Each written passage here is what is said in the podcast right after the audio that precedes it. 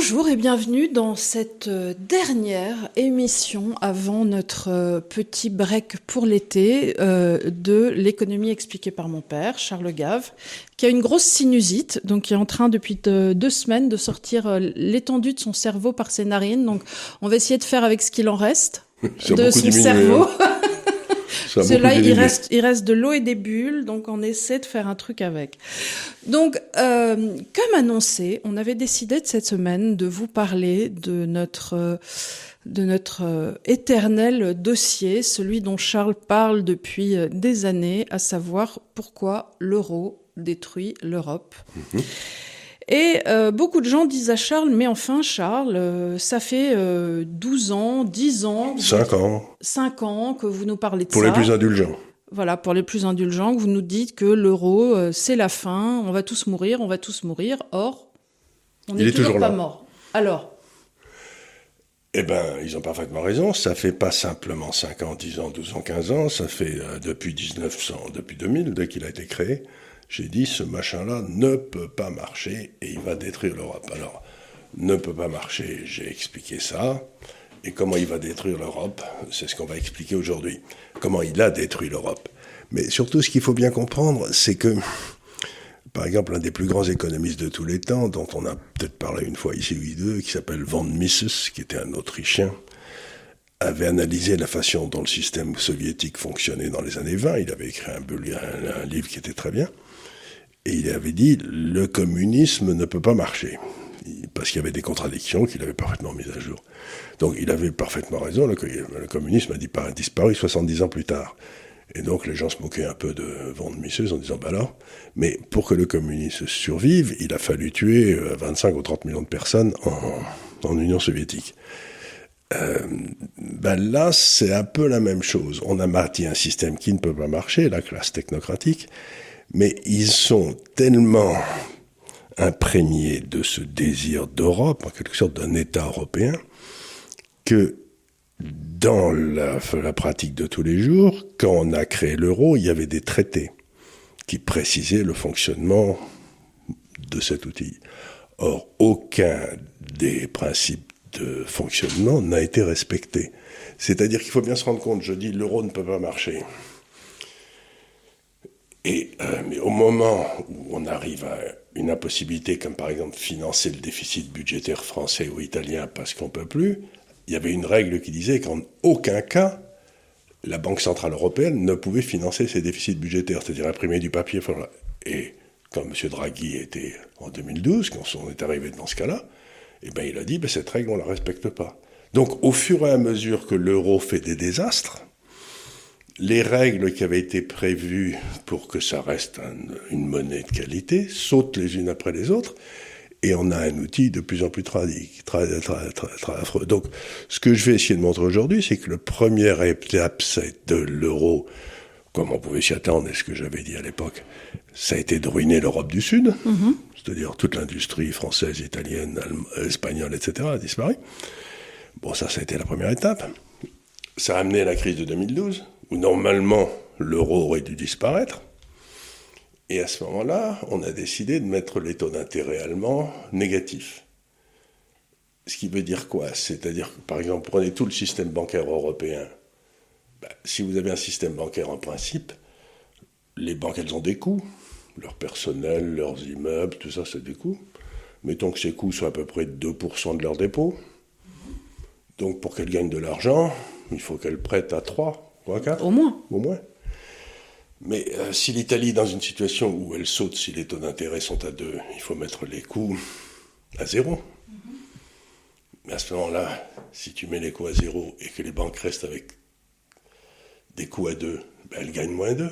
Mhm. Donc la deuxième étape de l'euro, c'était que le système bancaire européen s'est euh, effondré, la, la rentabilité s'est écroulée. Bon, ça s'est fait aussi, je vous montrerai. La troisième étape, ça a été, ben, euh, si euh, il y a des choses qui s'appellent les fonds de pension dans nos pays, qui étaient investis en obligations, et les obligations allemandes, pendant toute ma carrière, elles ont donné à peu près 4-5% euh, réels, c'est-à-dire déduction au fait du taux d'inflation, donc financer des retraites, c'était pas difficile. Mais depuis qu'il faut sauver l'euro, les obligations allemandes sont en moins 2, moins 3, moins 4, moins 5, en termes réels, moins 8 aujourd'hui. Bon, mais ça veut dire que tous les fonds de pension, tous les retraités, vont avoir une baisse de leur niveau de vie phénoménale, mais ça c'est encore à venir, euh, pour sauver l'euro. Mhm. Et donc, ça fait. On a donc déjà ruiné l'Europe du Sud, puis ensuite, deuxième étape, on a ruiné les banques, ce qui est de l'épargne à moyen long terme en quelque sorte. Puis maintenant, on est en train de faire disparaître l'épargne à long terme de l'Europe. Et je cherche désespérément ce qui reste encore à qui profite le crime euh, Non, mais ce qui reste encore à ruiner, parce qu'on a euh, qui est exactement l'étape suivante, parce que je me rends compte que cette classe. À qui va aller le mistigris la fois d'après à, qui ils vont piller pour essayer de maintenir cette fiction de l'euro Donc quand les gens me disent, vous dites toujours la même chose, je leur dis, je suis un financier, donc je suis un homme pratique. La première chose que j'ai dit, c'est que vous achetez rien euh, au début en France, en Angleterre, en Allemagne, euh, en, France, en Italie et en, et en Espagne. Bon, les bourses se sont écroulées, très bien. Puis quand j'ai vu ce qu'ils faisaient, j'ai dit, ben, maintenant, vous vendez toutes les banques. Hein. Elles ont baissé de 80%, de 90%, depuis leur plus haut en 2006. Puis ensuite, j'ai dit, ben, vous touchez pas une obligation européenne, hein, parce que vous êtes en baisse de 25-30% sur les cinq ou six dernières années. Donc, mon rôle en tant que financier, c'est pas de vous dire ce qui va se passer, c'est d'expliquer comment ce qui va se passer risque de vous faire du mal à vous et comment vous pouvez l'éviter. Donc, je suis très satisfait de moi-même parce que, dans le fond, les conseils que j'ai donnés étaient toujours les bons. Mais là, simplement, je, me gratte la tête en me disant qu'est-ce qu'ils vont trouver. Donc, alors on va regarder donc cette espèce de plan, on va le regarder. Alors, on va commencer par euh, l'industrie. La, ruine de l'Europe du Sud. La ruine de l'Europe du Sud et comment Alors, il va falloir que tu ailles très doucement parce que euh, les taux c'est quelque chose, euh, il faudrait que tu réexpliques aux gens véritablement ce que sont les taux, parce que les gens comprennent bien, en général, euh, ce qu'est un taux d'intérêt, parce que ça, en tant que particulier, tu es impacté par un taux d'intérêt, tu vois très bien euh, ce que tu touches sur un code EVI, ça c'est une sorte de d'intérêt, et puis aussi... tu payes sur ton loyer, sur ton, sur ton logement que tu as acheté. Voilà, si tu as emprunté, à combien tu as emprunté et quel voilà. Donc ça les gens comprennent bien en revanche, c'est assez difficile pour euh, une personne euh, lambda, de, comme nous, qui sommes de l'extérieur, de comprendre cette histoire de, d'intérêt sur, dans, enfin, que l'Allemagne puisse acheter un certain prix et que l'Italie achète un autre. Donc ça, c'est quelque chose sur les marchés qu'on a du mal à appréhender. Alors, donc la première chose que je vais vous montrer, donc c'est le premier graphique, graphique donc, euh, on va donner alors là, pour que vous les ayez vraiment de bonne qualité, etc., vous devez aller, on va vous mettre les bons graphiques sur le... Là, qui vont s'afficher, Guillaume va les mettre. Mais pour ceux qui veulent lire et, le comprendre, vous pouvez aller sur le site de l'Institut des Libertés et, en quelque sorte presque imprimer, imprimer l'article et vous, vous l'avez tranquille. Quoi. vous l'aurez sous les yeux. Quoi. Si à la différence de moi, vous avez encore de l'encre dans votre imprimante. voilà. voilà. Donc, alors, qu'est-ce qui se passe au début? Ben, Au début, vous regardez allez, de 1970 à 2000, ce qui dure 30 ans, mais qui avait commencé avant, vous regardez l'indice de la production industrielle, par exemple, de l'Italie et de l'Allemagne. Mhm. Vous pouvez mettre la France et l'Allemagne, ou l'Espagne et l'Allemagne, sera exactement. Donc ça, c'est l'indice de production industrielle, c'est ça mesure le nombre combien on produit dans un pays. Voilà, voilà. Les trucs, si ça tombe sur ton pied, ça te fait mal. Quoi. C'est pas des services. Voilà, c'est pas le tertiaire. C'est pas le tertiaire, c'est le secondaire, c'est les machines à laver, les voitures, les avions, tout ce qui est tout ce qui a du poids qui euh, qu'on peut peser en quelque sorte. Et de 1970 à 2000, donc l'arrivée de l'euro, les indices de production industrielle en Europe sont exactement les mêmes. Allemagne, France, Italie, ça se suit comme des petits. Euh, vous voyez, ils sont tous collés les uns aux autres. Il n'y a aucune divergence. Tout va bien. Et pourtant, les Allemands sont plus efficaces que nous. oui. On le sait. Oui. Eh bien, là, ben, ils réussissent pas à nous piquer des parts de marché, il n'y a rien qui se passe. Pourquoi?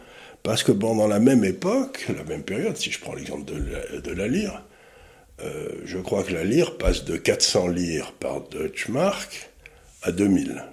C'est-à-dire qu'elle dévalue de 80%. Donc, l'Italie est moins efficace. Et pourquoi l'Italie est moins efficace? Parce que, comme disait un de mes amis, le problème, c'est qu'il y a de Garibaldi, c'est qu'il a fusionné une partie de l'Europe avec une partie de l'Afrique. Il voulait dire par là l'Italie du Sud, c'était un Italien, hein, donc c'est une très mauvaise blague, mais c'est pas moi qui suis responsable, hein, c'est un Italien. Mais il était du Nord, bien entendu. Oui, tu sais, ça tout le monde le dit. Moi, je me souviens d'être allé chez le, le GP, le General Practitioner, quand on était enfant à Londres. Et euh, il nous disait avec un air dégoûté parce qu'on avait ramené des verrues plantaires et il nous regardait, il nous disait Have you been on the continent? Oui, c'est ça. Est-ce que vous êtes allé, euh, vous savez, là-bas, là où commence l'Afrique Après Calais, ça commence par là-bas. Africa starts in Calais. c'est exactement ça. Donc, ben, les pauvres Italiens, ils sont retrouvés avec, dans le fond, une économie qui est aussi efficace que celle qui a quasiment de l'autre côté des Alpes, là, à Munich, une économie de l'Italie du Nord. Et puis, pour maintenir l'unité de l'Italie, il faut transférer des ressources du nord vers le sud, vers la Sicile, vers bon, Mezzogiorno et tous ces trucs-là. Et alors, ils transportaient tout ça vers le sud. Et donc, quelque part, les gars dans le sud, ils avaient besoin de lire, et les gars dans le nord, si j'ose dire, ils gagnaient des Deutschmark. Bon. Mais quand, le, la lire de, quand les transferts vers le sud devenaient trop lourds, bah, il fallait leur en donner un peu moins. Donc on dévaluait la lire.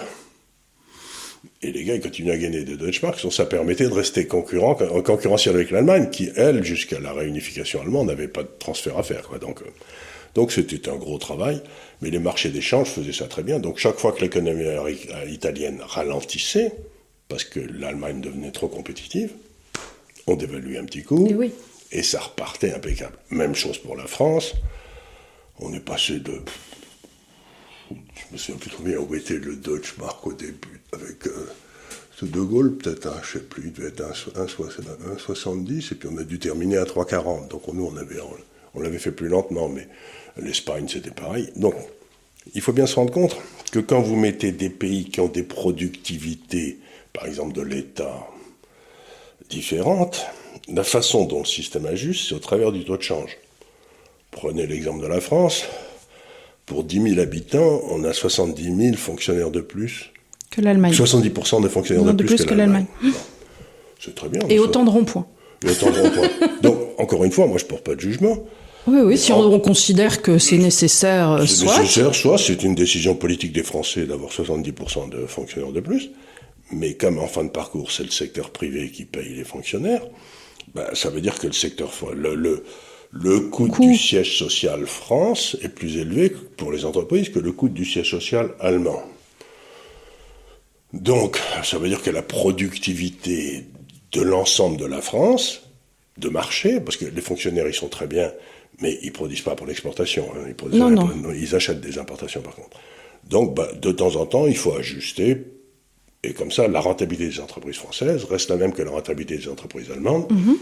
Et bah, bah, puis voilà, c'est le système de marché. Et comme ça, bah, tout, le monde, tout le monde survit.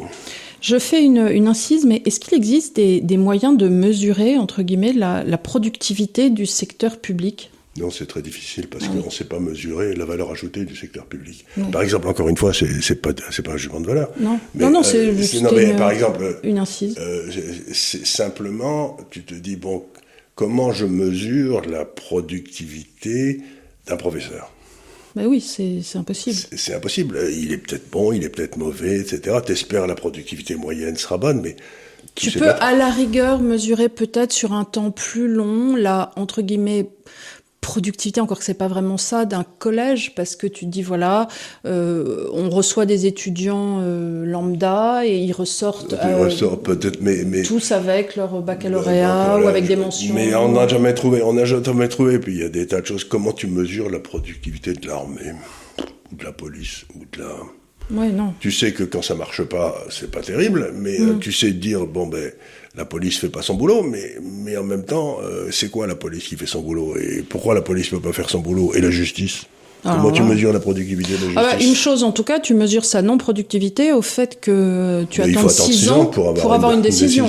Donc, euh, à l'inverse, là, tu te dis, forcément, justice est mal rendue. La justice est mal rendue, mais tu te dis aussi, il n'y a pas assez de fric qui arrive dans la justice, et pourtant, il y a du fric qui sort de partout. Ou, il y a des, ou alors les procédures doivent être changées, en tout cas. Il y a quelque chose qui m'a, le, le, le, le, code n'est peut-être plus en accord avec euh, la société actuelle. Mm. Donc il faut peut-être changer des choses.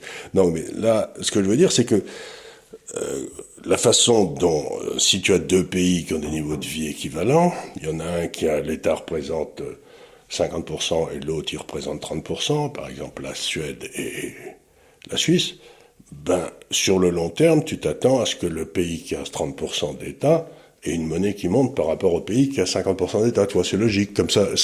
Parce que ça permet à la rentabilité des entreprises entre les deux de rester, euh, aux entreprises suédoises, de rester concurrentielles vis-à-vis des entreprises. Bon. Donc ça marche très bien, ce système donc de dévaluation, jusqu'en 2000. Et en 2000, les génies qui nous gouvernent décident qu'on veut créer un État européen, et que donc on va bloquer les taux de change de tous les pays pour qu'on ait une monnaie commune. Hein. Ça s'appelle l'euro sans prévoir des transferts comme ça se passe par exemple en France, euh, je sais pas, il y a des transferts massifs qui sont faits de Paris, qui gagnent beaucoup d'argent, qui ont une forte valeur ajoutée, vers euh, Auch, tu vois, c'est euh, donc c'est la solidarité nationale ou l'Italie du nord vers le sud. C'est la solidarité nationale qui fait qui on, on, augmente les impôts ici pour distribuer de l'argent là-bas. Mm-hmm. Ça fait partie de la volonté de vivre ensemble. Mais la monnaie européenne ne prévoit rien de semblable encore mieux l'interdit.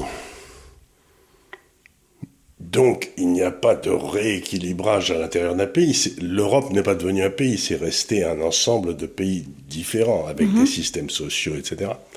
Et donc la variable d'ajustement qui au départ était le taux de change devient la rentabilité des sociétés qui s'écroule en France, qui s'écroule en Italie, qui s'écroule en, en Espagne, au Portugal. Et donc, toutes les, toutes les, c'est ce que j'ai souvent dit ici, euh, si tu veux établir une usine, tu l'établis à Strasbourg, euh, la rentabilité de ton usine à Strasbourg sera à peu près la moitié de ce qu'elle serait si tu la mettais de l'autre côté du, du pont. Oui, bien sûr. Et donc tu vas la mettre de l'autre côté du pont et tu, vas fermer, et tu vas fermer ton usine à Strasbourg. Et puis d'autant que les ouvriers euh, vont préférer être de l'autre côté parce qu'ils seront mieux payés aussi. On voit ça en Suisse. Euh, ils sont mieux payés. Pourquoi? Parce que la société continue à gagner de l'argent. Parce qu'en France, le type il est exempt. Il dit écoutez les gars, je peux pas vous augmenter sinon on saute tous. Donc à ce moment-là, tout le sud de l'Europe s'écroule et on se rend compte que l'Italie, qui était déjà très endettée pour payer tous les transferts sociaux, transferts sociaux de l'Italie, ne peut plus servir, ne peut plus payer. Donc logiquement, donc ça se passe, donc sur le premier graphique, ça se passe donc 12 ans après les débuts de l'euro.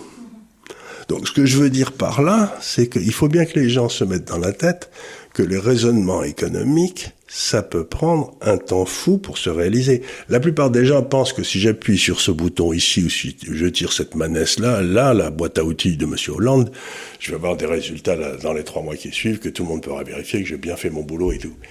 Mais c'est pas du tout comme ça. L'économie, c'est une espèce de dérive des continents. Il y a des trucs qui prennent un temps fou. Et donc, 12 ans après l'analyse que j'avais faite que l'euro pouvait pas marcher, l'euro explose en 2012. Oui, il faut bien voir que c'est un peu si vous avez euh, travaillé dans le maritime, vous avez ces énormes tankers en dry ou en bulk, vous leur donnez un ordre à ces bateaux euh, de s'arrêter. Euh, ça se passe sur 12 km. un tanker, ça s'arrête pas, je t'appuie sur le bouton, le truc il s'arrête. Non, il y a, bah, il est entraîné, il y a le, voilà, et le temps qui s'arrête, il va, il va, il va faire du temps, ça va faire des kilomètres. Ça va faire, et c'est exactement comme ça dans les économies. Et c'est ça que les gens ne comprennent pas, c'est que les erreurs en économie ou que les erreurs en histoire, le prix continue à se faire, à se faire payer, mais très longtemps après. C'est-à-dire que, j'ai souvent raconté des histoires sur le Moyen-Orient, où une erreur grave a été commise dans les années. Bah, sous le Front populaire Sous le Front populaire, et, euh, parce qu'on a voulu faire une grande république unifiée euh, laïque en Syrie. Moyennant quoi, ben, euh, la Syrie est devenue ingérable, puis, le, tout le Moyen-Orient. Donc, les erreurs qui ont été commises en, en 1930 continuent à hanter l'Europe et le Moyen-Orient en 2030. C'est-à-dire ce que j'essaie de dire aux gens, c'est qu'il faut que vous introduisiez absolument le temps dans vos réflexions et que vous remontiez à la cause première de l'erreur qui a été faite. Et là, c'est la cause première, ça a été ben, le blocage du taux de change qui entraîne automatiquement l'écroulement de la rentabilité des entreprises du sud de l'Europe.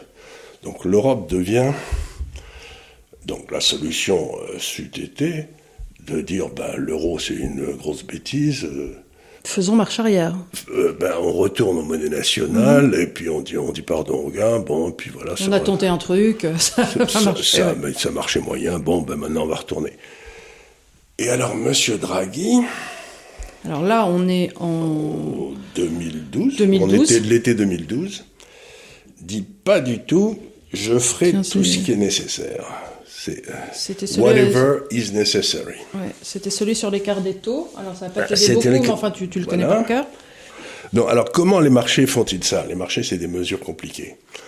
Dans le temps, autrefois, quand il y avait, on savait que la lire allait dévaluer parce que les affaires italiennes allaient mal ou je sais pas quoi, ben, les gens attaquaient la lire.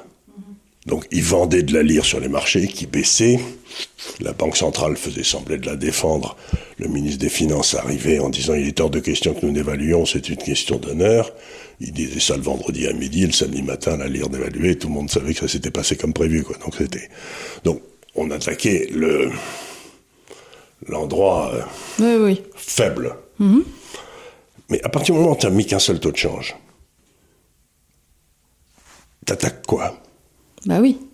puisque tu peux plus attaquer la lire, puisqu'elle n'existe plus. Donc, alors à ce moment-là, ce que les marchés qui sont très malins, faut jamais sous-estimer les marchés, faisaient, c'est qu'ils se sont mis à attaquer les marchés obligataires. Mais oui.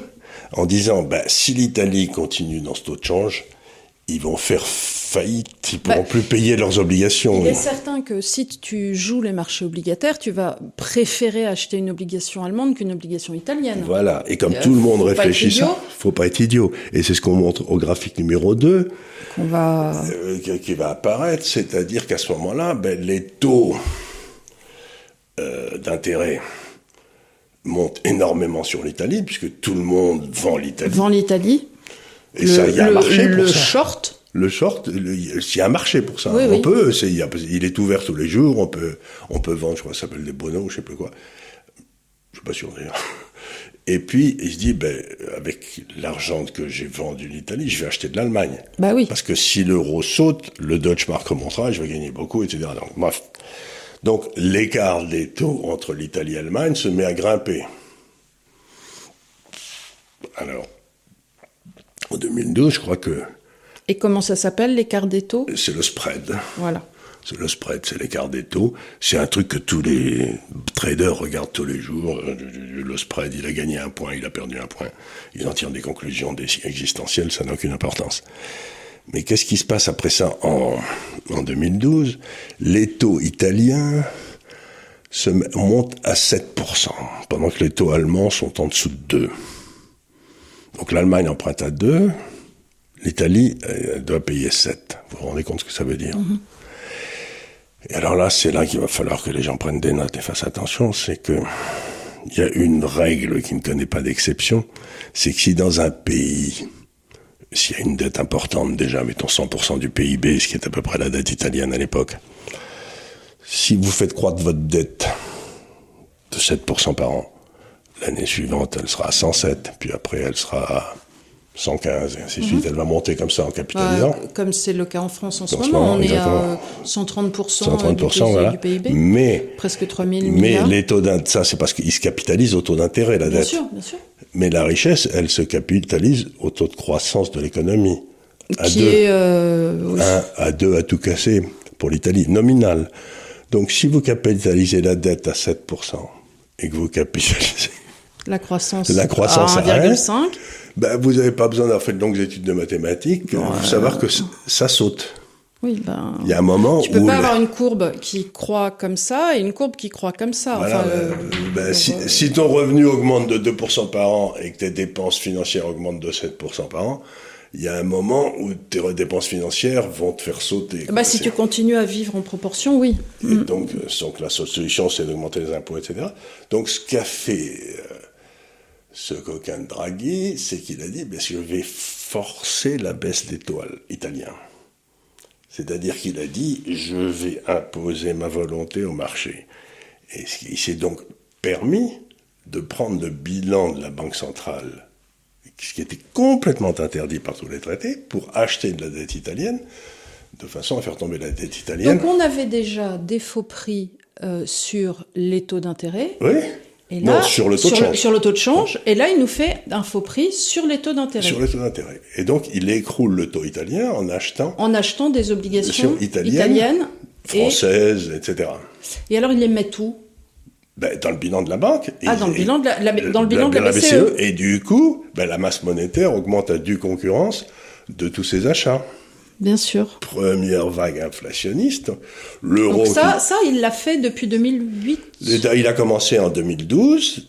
Et euh, à l'époque, si mes souvenirs sont exacts, l'euro devait être aux alentours de 1,45, 1,50 au dollar. Mhm. Et ça a fait tomber l'euro de 1,45 à 1,05 parce que tout le monde s'est dit, ben, il y a plus d'euros, euh, donc ben, il va falloir baisser. Donc il a baissé. Donc on voit très bien ce que fait M. Draghi. D'abord, il ne respecte pas les traités. Et ensuite, l'épargnant européen qui, lui, pensait qu'il avait une bonne monnaie, sur, pensait, lui, qu'il avait euh, des Deutschmark. Et ben, il se retrouve avec des lires. Et qui, qui se pétait la gueule pendant la table depuis la, de la nuit des temps. Donc, et en- il se retrouve avec des lires, mais, mais avec des taux d'intérêt du Deutschmark. Parce qu'autrefois, la lire se pétait la gueule, mais au moins, elle payait des taux d'intérêt élevés, ce qui compensait un peu pour le cassage de gueule de la monnaie. Là, tu te retrouves avec une lire qui te paye 1% et qui se casse la gueule. Donc, ça veut dire un impôt monstrueux mis sur les épargnants européens. Par M. Draghi, que personne n'avait élu et qui n'a pas le droit d'augmenter les impôts. Or, c'est ce qu'il a fait. Il a mis un impôt sur les, au profit des gars qui voulaient maintenir l'euro. C'était complètement antidémocratique. Ce qui me rassure un petit peu, c'est qu'il est en ce moment en Italie, donc si le truc saute, il se le prendra de face. Il se prendra de face, c'est lui qui va, être, qui va devoir le traiter. Ça, c'est amusant. Donc, Et, ça, ça, ça rassure un peu. ça rassure. Bon, alors ça, c'est le deuxième graphique. Voilà. Alors attends, je te file le troisième, encore une fois, qui est imprimé euh, avec mon imprimante euh, des French Qualitad. Et c'est ce que je viens de dire. La troisième, c'est simplement que je montre que à partir du moment où vous imprimez des euros comme, une, comme des malades, eh ben, le taux de change de l'euro baisse vis-à-vis de celui du dollar. D'accord, oui. ben, Bah, on devient une je monnaie crois que, je crois, grosso modo, la base monétaire, c'est-à-dire le bilan de la Banque centrale italienne, euh, je veux dire de la Banque centrale européenne, a doublé en deux ans pendant cette période. Je sais pas si tu te rends compte, un taux de croissance de la masse monétaire qui double en deux ans. D'habitude, la masse monétaire, ça doit doubler, ça doit croître de 2 ou 3% par Oui, an. mais aux États-Unis, ils ont fait pareil. Ah oui, il, y a, ça- il y a ça plus, après. il y a eu plus de dollars de créés euh, dans les 20 dernières années qu'au cours des siècles. euh, Ah et ben, c'est pas siècles. difficile, soit je crois 60, 60 ou 70% des dollars créés depuis l'indépendance aux États-Unis l'ont été dans les six dernières années, ou un truc comme ça. Donc, euh, donc ça fait 250 ans, d'un seul coup on a créé plus de dollars. Donc il y a eu une, une espèce de folie monétaire qui s'est. Euh, Qu'on appelle le QE. De QE, oui. Voilà, donc un QE, accroissement de un ce. accroissement. L'idée c'est que il n'y a pas assez d'argent pour. Il y a pas. Le problème c'est qu'il n'y a pas assez d'argent. Donc si on en crée, ça va créer de la richesse. En fait, ça crée rien du tout puisque. Mais ça, on en a parlé souvent ici. Donc tro- troisième étape, l'euro se pète la figure. Puis on amène des taux allemands, croyez-le ou pas, parce que l'Italie peut pas payer plus de de taux. de taux. Elle peut pas payer plus de 2, justement à cause de cette histoire, parce que comme sa croissance est au maximum à 2, si elle paye plus de 2, elle rentre dans ce qu'on appelle une, Une trappe trappe à dette. La dette se capitalise beaucoup plus vite que la, que la richesse créée. Donc, au- en fin de parcours, vous faites faillite. Donc, l'Italie peut pas payer plus de 2. Mais l'Italie, comme c'est un pays qui est moins bien géré que l'Allemagne, doit avoir une différence des taux pour prendre en compte le risque italien par rapport au risque allemand d'au moins deux ou deux et demi. Alors qu'est-ce qui se passe? Eh ben, on met les taux allemands négatifs. Alors ça, quand j'ai vu ça, je- c'est-à-dire que la banque centrale euh, européenne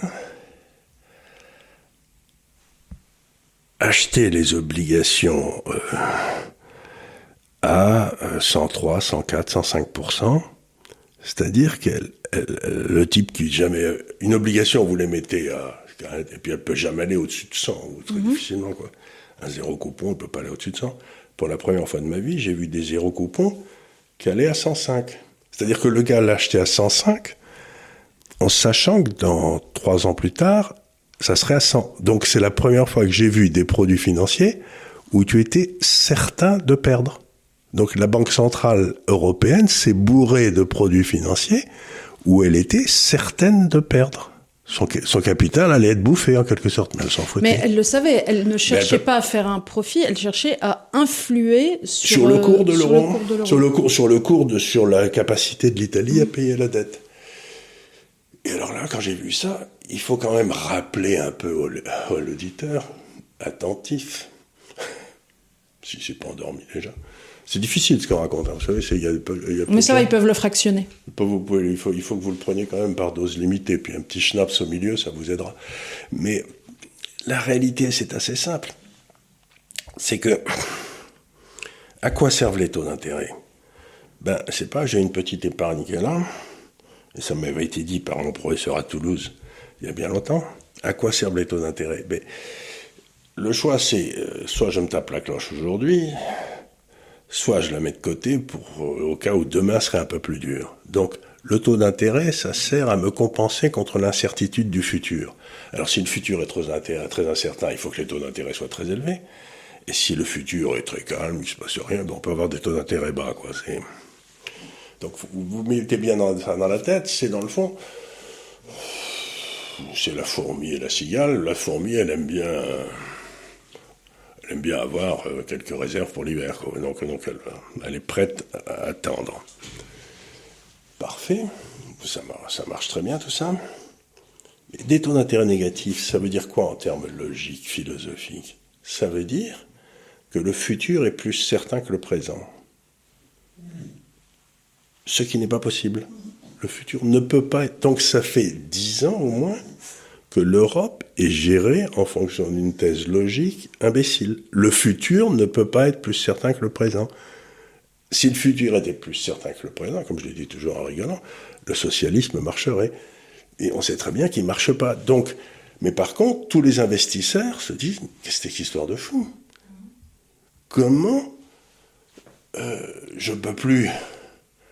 Et donc, ce qui se on est devant une impossibilité. Vous pouvez pas faire marcher quelque chose qui est très important. Encore une fois, c'est pour valoriser les, actifs qui ont des durations différentes. Vous faites rentrer des taux d'intérêt et vous calculez ce qu'on appelle la valeur actualisée de cet actif dans 5 ans, dans 10 ans. Mais si vous avez des taux d'intérêt négatifs, vous pouvez pas le faire. Ça n'existe pas. Donc ça veut dire qu'on se rend dans un monde où un actif dans 5 ans ou un actif dans 10 ans a la même valeur que l'actif d'aujourd'hui. Mais vous savez bien que c'est faux. Mhm. Donc c'est idiot. Donc on a une truc idiote. Alors à partir de ce moment-là, où on peut plus faire rentrer le temps dans le calcul économique par des taux d'intérêt de marché, etc., quel est le métier dont le but est de calculer la valeur des actifs économiques et de prêter de l'argent contre ces actifs économiques en fonction des calculs, qu'ils ont faits sur la valeur du temps. Bah, c'est les banques.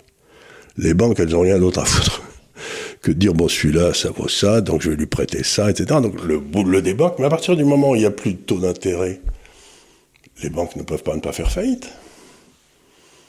Bah, j'ai souvent raconté aux gens l'histoire. Ici, on est dans ces bureaux parce qu'on était dans les bureaux de la rue euh, du Ranelagh, qui était très sympathique, mais euh, ça coûte assez cher. Puis un jour, quand j'avais rien à foutre, j'ai fait quelques petits calculs. je me suis rendu compte que ça me prenait beaucoup moins cher d'acheter des bureaux très très bien plutôt que de continuer à louer les bureaux qui étaient moyens où on était là-bas. Donc ça veut dire que ça m'a forcé à acheter. Et pourquoi j'ai acheté? Parce que la banque qui m'a prêté, était littéralement de me forcer de me prêter à un taux imbécile très bas. Donc je me suis dit, j'ai pas besoin de ces bureaux, c'est pas mon but dans la vie d'être propriétaire de bureau, mais je suis imbécile si je ne le fais pas. Donc ça veut dire qu'un gars comme moi, euh, ben, j'ai acheté des bureaux dont j'avais pas besoin à un prix qui était probablement trop élevé, mais ça me coûtait beaucoup moins cher que de rester là où j'étais. C'est pas un calcul rationnel, c'est pas une utilisation du capital rationnel, et donc, ce qui se passe à ce moment-là, c'est que les banques font faillite parce que donc là, ça va être le quatrième graphique? Ça va être le quatrième graphique. Si les banques se prêtent à un et demi et que euh, leurs coûts sont de 3, ça veut dire que sur mon prêt, elles vont perdre, euh, elles vont prendre leur culotte, quoi. Bah oui. Mais en même temps, elles sont obligées parce que la banque centrale, en mettant des faux prix, fait s'écrouler toute la rentabilité des banques. Donc les banques font faillite. Ça, ça a été la quatrième étape. Donc, pendant que j'achetais mes bureaux, bah, c'était pas difficile, il fallait vendre l'indice des banques.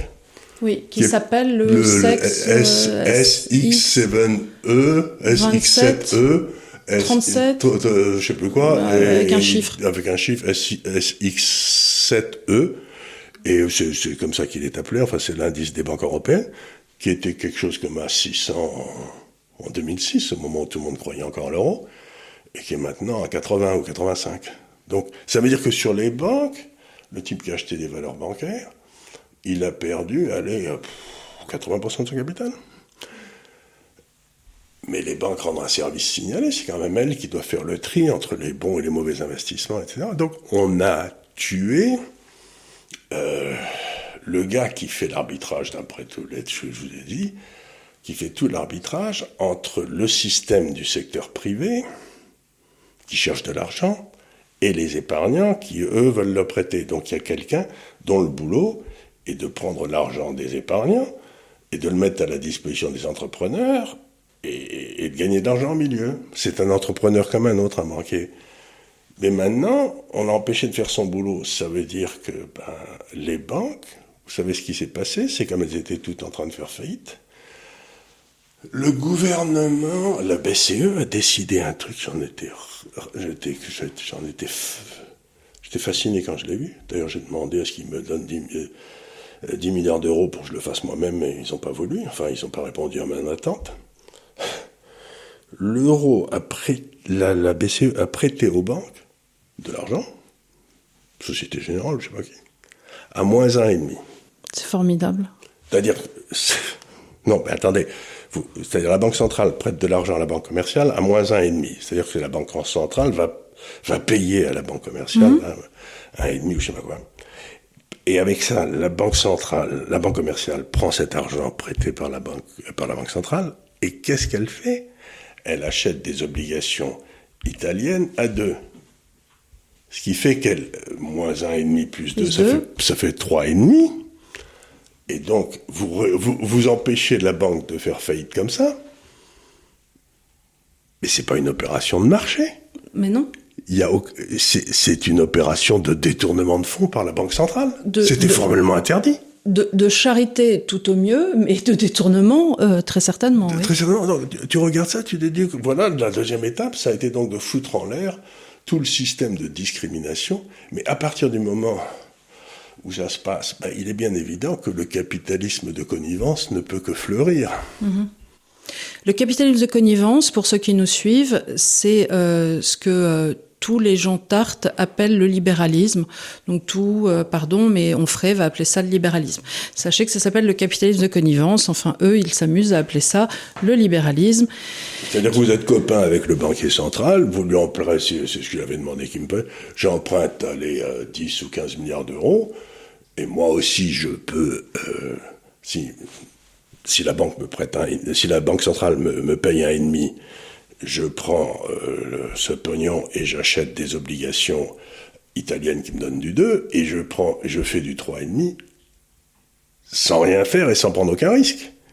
Donc j'avais dit, et pourquoi c'est réservé à la Société Générale et pourquoi Charles Gave, il n'y aurait pas le droit N'en veux J'en veux, j'en veux, j'avais dit, j'avais fait un papier, mais mes clients avaient beaucoup aimé, disait, envoyé par ici, mais ça n'a pas, ça n'a pas marché. Donc, euh, donc, mais vous voyez ce que je veux dire la, la, Par ici, la bonne soupe. je suis bien certain que les bons amis, je sais pas, peut-être à Goldman Sachs ou n'importe où, ont eu des Attali. Euh... Attali, je sais pas si Attali directement, mais il a peut-être eu, euh, en tout cas, euh, faut pas oublier que M. Draghi, quand il a pris sa retraite de la Banque centrale, est allé passer quelques mois à Goldman Sachs. Donc, euh, j'imagine qu'il y a peut-être eu quelques bontés pour Goldman, j'en sais rien.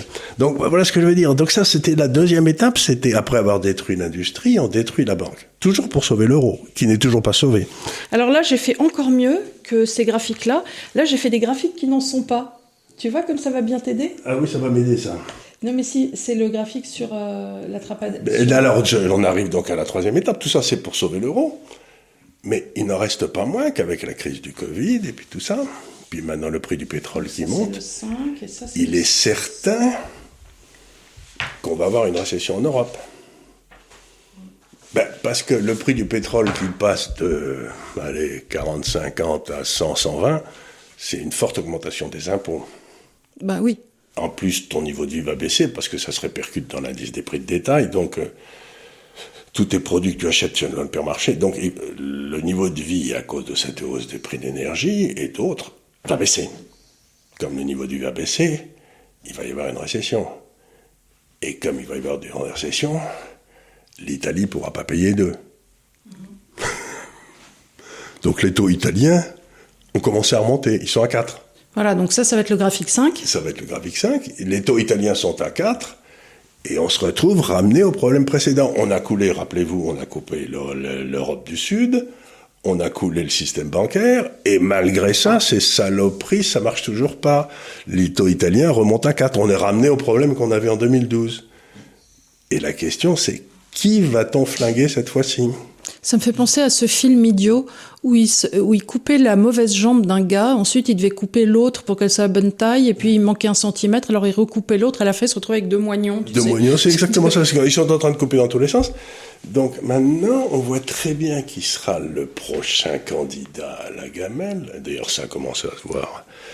C'est que vous avez à peu près allé... 40 000 milliards d'euros qui sont en obligations européennes émises par les États européens. Et aujourd'hui, avec l'inflation dans les pays européens qui se balade entre 5 et 10, la valeur en capital de ces obligations, la valeur en réel, enfin en termes réels, d'un pouvoir d'achat, baisse de 5 à 10% par an.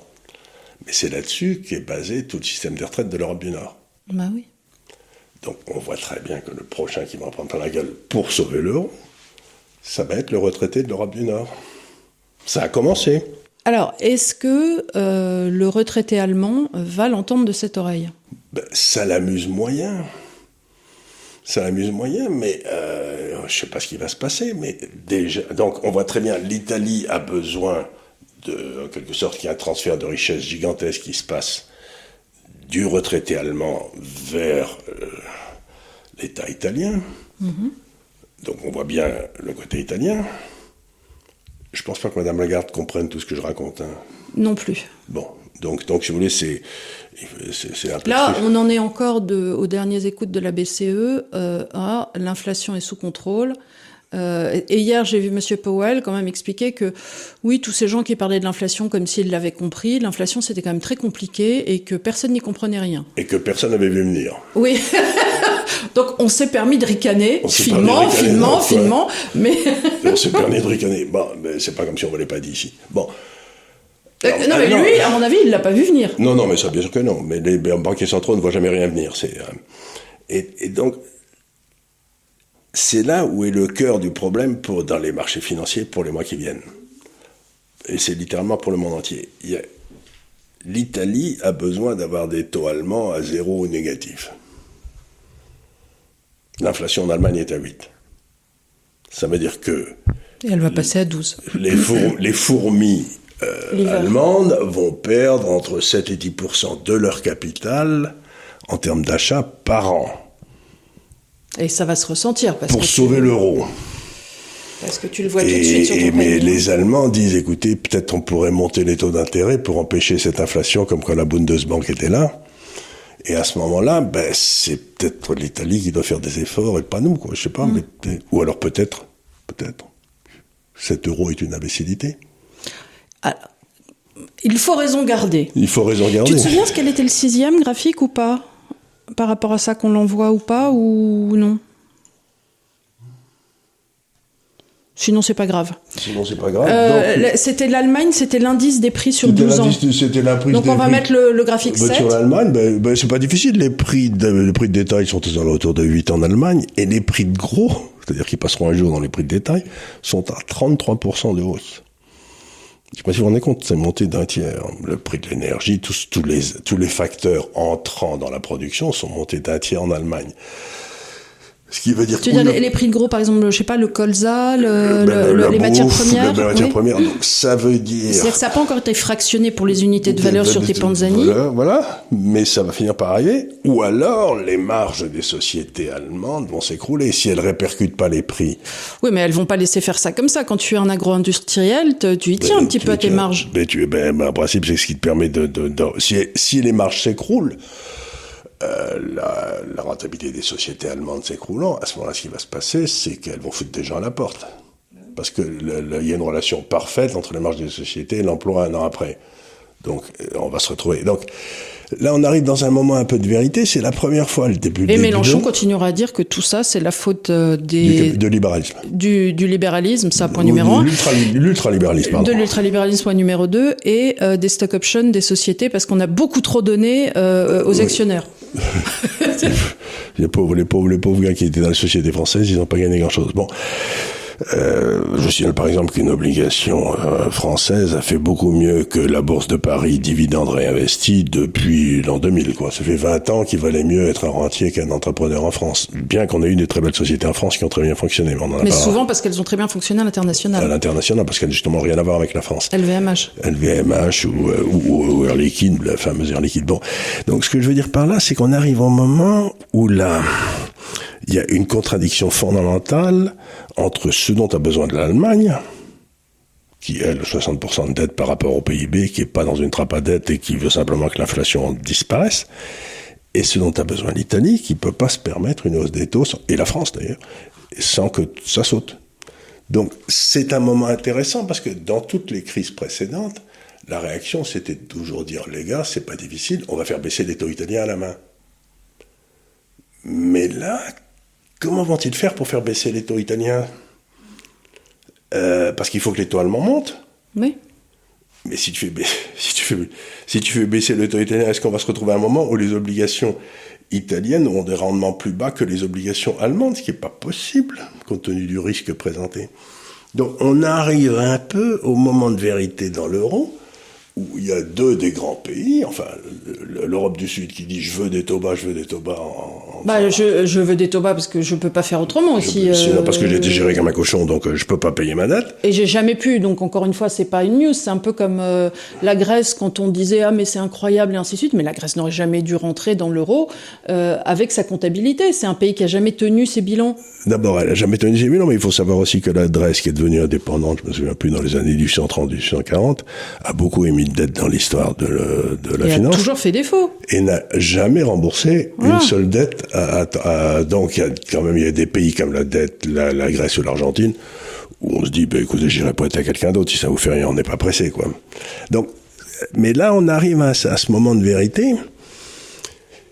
Et, c'est pour ça que je dis aux gens, j'ai pas la moindre idée de la façon dont ça, ça va se passer, parce que ça risque de créer une crise non seulement euh, financière, bien entendu, mais aussi une crise institutionnelle, parce que imaginez que l'Italie élise en mars-avril prochain, quand il y aura des élections, des gars dont on sait tous qu'ils veulent sortir de l'euro.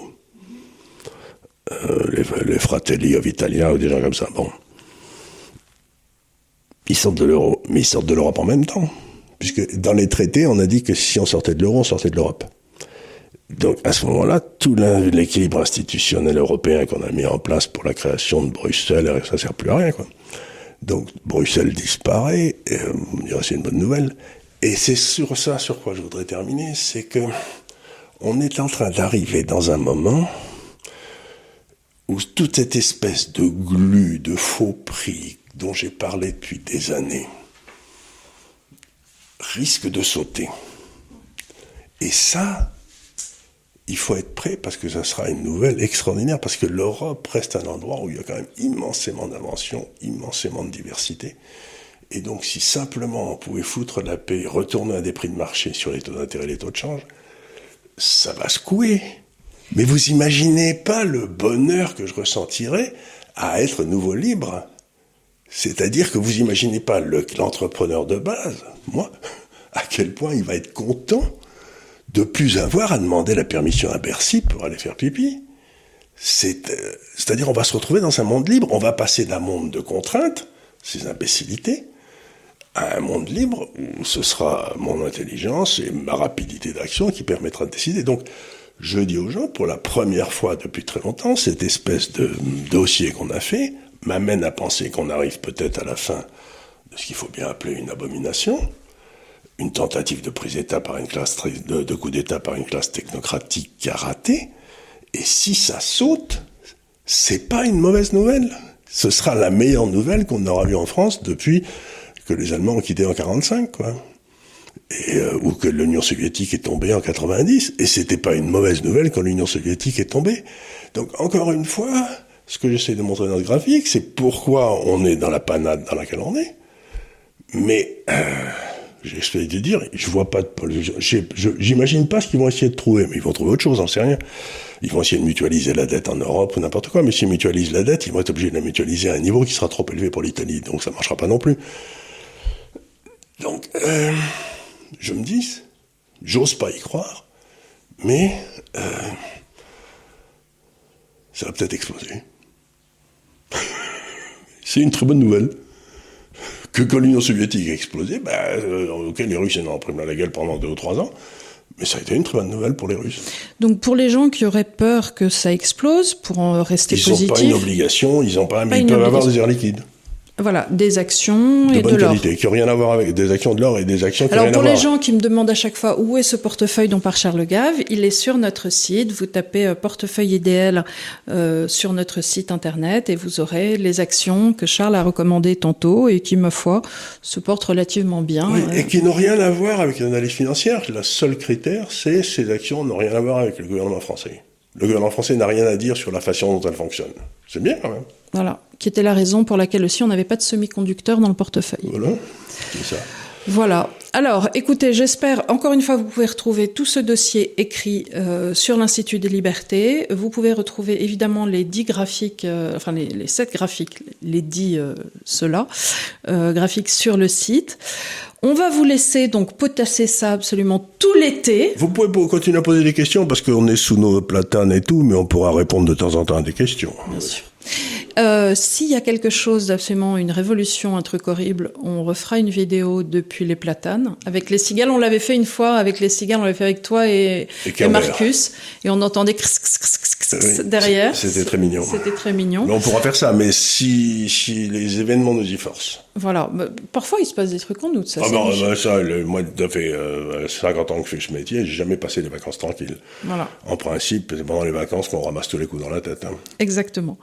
Donc écoutez, merci à nouveau de nous avoir suivis. Merci de nous avoir suivis toute cette année. En, profitez-en pendant qu'il n'y aura pas de nouvelles vidéos pour aller voir euh, les historiques, les invités que nous avons reçus cette année. On reprendra à la rentrée avec euh, des nouveaux invités pour Charles Gave. On va continuer nos émissions économiques parce que voilà, euh, la- l'actualité nous le permet en général. Et puis euh, avec on Léonard, si essaye Dieu vraiment veut. de vous aider à comprendre, parce que le but de ces gens qui nous gouvernent, c'est de penser que vous êtes trop bêtes pour comprendre. Donc c'est à vous de leur prouver, si j'ose dire, que c'est pas vrai, que vous voulez comprendre, vous voulez être un citoyen averti. Nous, c'est tout notre effort. Mais je trouve ça scandaleux, ces gens qui disent, non, euh, vous n'y arriverez pas, donc euh, laissez-nous faire, on est compétents. Euh, J'ai envie de leur mettre des claques, compétents. My foot. Ouais, compétent, compétent. Voilà. Merci encore de nous avoir suivis. On vous dit à la rentrée prochaine et passez des très belles vacances. Merci beaucoup. Et le DAF vous embrasse aussi. Il est là, le DAF. Il est là, le DAF. oui, l'homme, oui. Merci beaucoup. Au revoir.